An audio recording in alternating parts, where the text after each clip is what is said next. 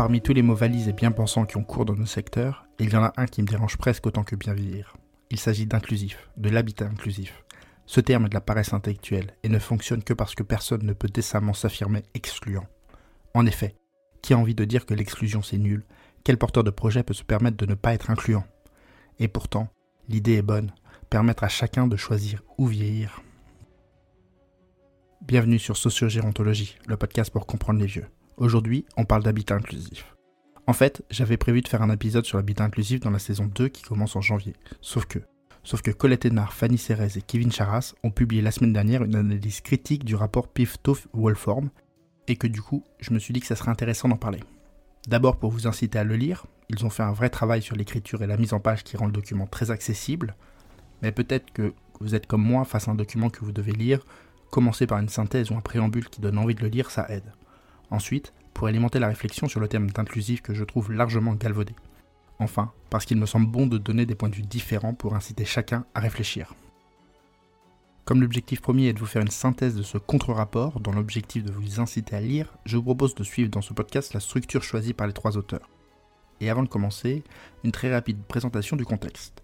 En 2019, avec la loi Elan, le législateur donne enfin une définition de l'habitat inclusif, un vieux modèle d'habitat très très minoritaire qui propose de réunir dans un même habitat plusieurs foyers, y compris des personnes en situation de vulnérabilité, personnes dépendantes ou handicapées. Le succès est au rendez-vous. Peu à peu, le, terme est dans toutes les bouches. Bientôt, le terme attire à lui de nombreuses formes d'habitat, intergénérationnel, participatif, co-living, béguinage, etc. L'habitat inclusif est à la mode. Alimenté par un EHPAD bashing ravageur, tout le monde veut en être. Faut dire que le modèle est séduisant. Mais le problème, c'est que personne ne sait comment faire. C'est là qu'intervient le rapport Pifto-Wolform qui a pour objectif de proposer une stratégie nationale pour le déploiement à grande échelle de l'habitat inclusif. Sauf que, sauf que ce rapport, s'il est dans l'ensemble bien accueilli, cache en réalité un risque important de devenir, de faire de l'habitat inclusif une institution qui n'en porte pas le nom. Telle est la thèse que je partage des trois auteurs d'un document qui se veut une analyse critique du rapport Pifto-Wolform et que je nommerai dans ce podcast contre-rapport. Qui sont ces auteurs de ce contre-rapport? Colette Nard est consultante en gérotologie. Son dernier livre est un manifeste contre l'idée que les vieux sont fragiles. Fanny Cérès est architecte. Elle travaille à la conception et la réhabilitation d'établissements pour personnes âgées. Avec Kevin Charas, docteur en psychologie environnementale, ils ont publié un article que j'aime beaucoup intitulé Être chez soi en EHPAD, domestiquer l'institution. J'en ai déjà parlé dans un des podcasts, souvenez-vous. Ce qui les réunit, c'est l'envie de mettre les personnes au cœur du projet architectural. Attention, ce terme mettre l'humain au cœur est complètement galvaudé et tout le monde l'utilise. Sauf que eux, ils prennent cela au premier degré, en travaillant réellement avec les vieux, et plus généralement, en partant toujours du vécu des personnes, du sens que nos actions ont pour eux. Et ça, bien sûr, ça me parle. Et vous le verrez, ce simple fait agit tel un fil rouge dans leur analyse. Ces éléments du contexte étant posés, continuons en commençant par un point de désaccord entre le rapport et le contre-rapport. Pour nos trois auteurs, il ne suffit pas de qualifier l'habitat d'inclusif pour qu'il albore les qualités qui lui sont prêtées. Et vont introduire leur contre-rapport par la mise en évidence de quelques contradictions dans le rapport initial, celui de Pifto-Wolform. Ils commencent par challenger une des premières phrases du rapport, Vivre chez soi sans être seul, en posant la question est-ce qu'une vie partagée n'a que des avantages? En effet, l'habitat inclusif tel qu'il est présenté dans le rapport fait l'éloge du vivre ensemble et de la mixité sociale, faisant de ces deux éléments des valeurs positives et désirables, sans même questionner ni leur pertinence ni leur faisabilité. Ainsi, comme le rappelle le contre-rapport, pas de vie partagée supportable sans cooptation, c'est-à-dire sans sélection des personnes avec qui on vit. Notons toutefois que sur ce sujet, le rapport Pifto-Wolform ne fait que reprendre des considérations largement admises, Rares sont en effet ceux qui osent interroger ces concepts. Si le sujet vous intéresse, j'en dis plus dans l'épisode numéro 11. Au passage, les trois auteurs en profitent pour signaler le manque de précision du rapport Pifto-Wolform sur la confusion entre autonomie et dépendance. Comme si des personnes dépendantes ne pouvaient pas être autonomes dans la gestion de leur habitat avec une assistance choisie, structurée et gérée par elles-mêmes.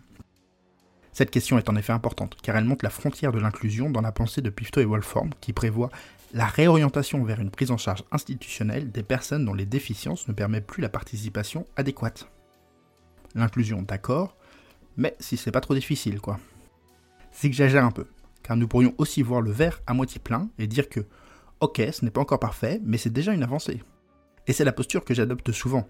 Mieux vaut fait que parfait quand c'est jamais fait.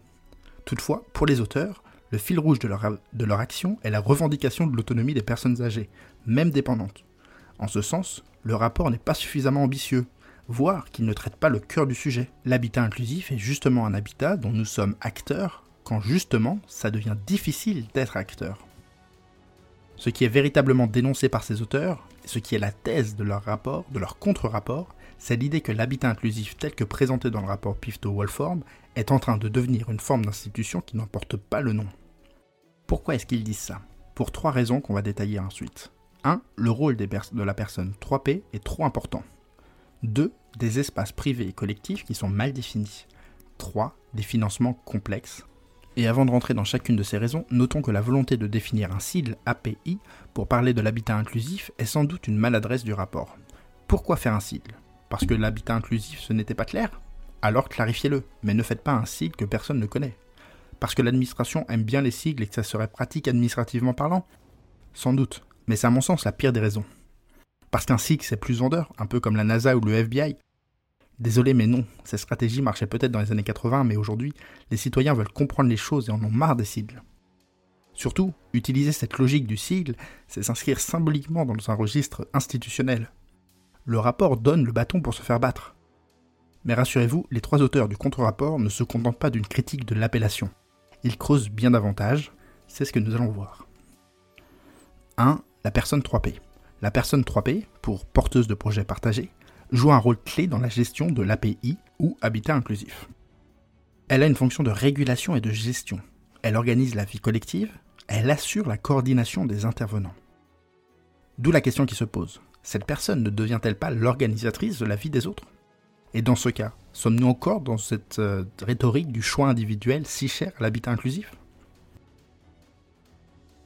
Pour montrer cette ambiguïté, les trois auteurs nous alertent également sur le risque qu'il y a dans la réalisation des services à domicile, de passer d'une logique domiciliaire, dans laquelle par exemple le ménage est fait de manière unique en fonction des demandes de l'habitant, à une logique institutionnelle, dans laquelle le ménage serait fait uniformément selon une grille définie par l'habitat inclusif. Il nous parle également de l'incohérence qu'il y a entre nommer une maîtresse de maison et affirmer aux habitants qu'ils sont chez eux.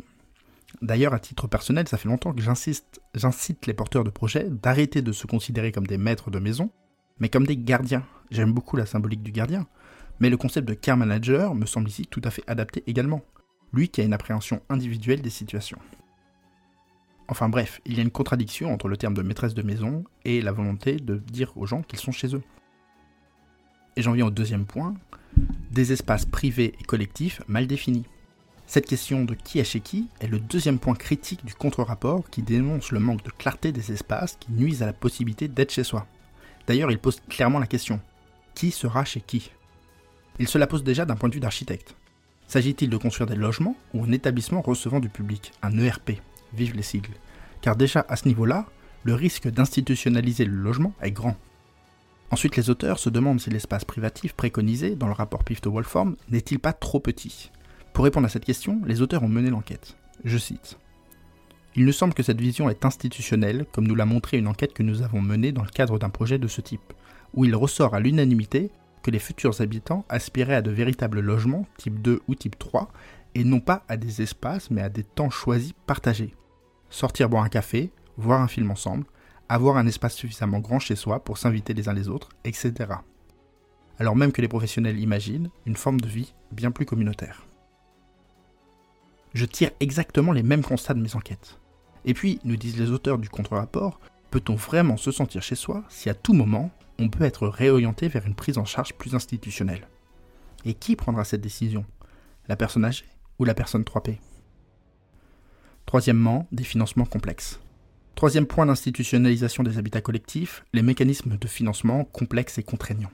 Je ne détaillerai pas cette partie, d'une, je ne suis pas du tout expert de la question. De deux, j'aime les choses simples, claires, maîtrisables par les individus.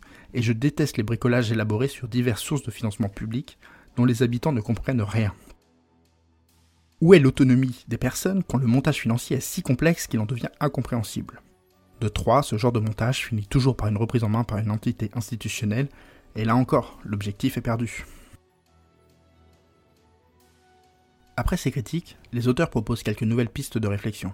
Je ne les aborde pas car d'une, je voudrais que vous alliez les découvrir par vous-même en lisant ce contre-rapport. Deuxièmement, parce qu'il me semble que leur travail est justement pas un travail de préconisation et qu'ils veulent justement que tout à chacun puisse faire des propositions telles que nous avons l'habitude d'en voir dans les rapports ministériels. Et donc, par respect pour l'état d'esprit de ce travail, encore une fois, allez le voir et faites vous-même vos propositions. Les trois auteurs concluent leur rapport, leur contre-rapport, avec une phrase qui résume tout l'inconfort que j'ai ressenti en lisant le rapport Pifto-Wellform.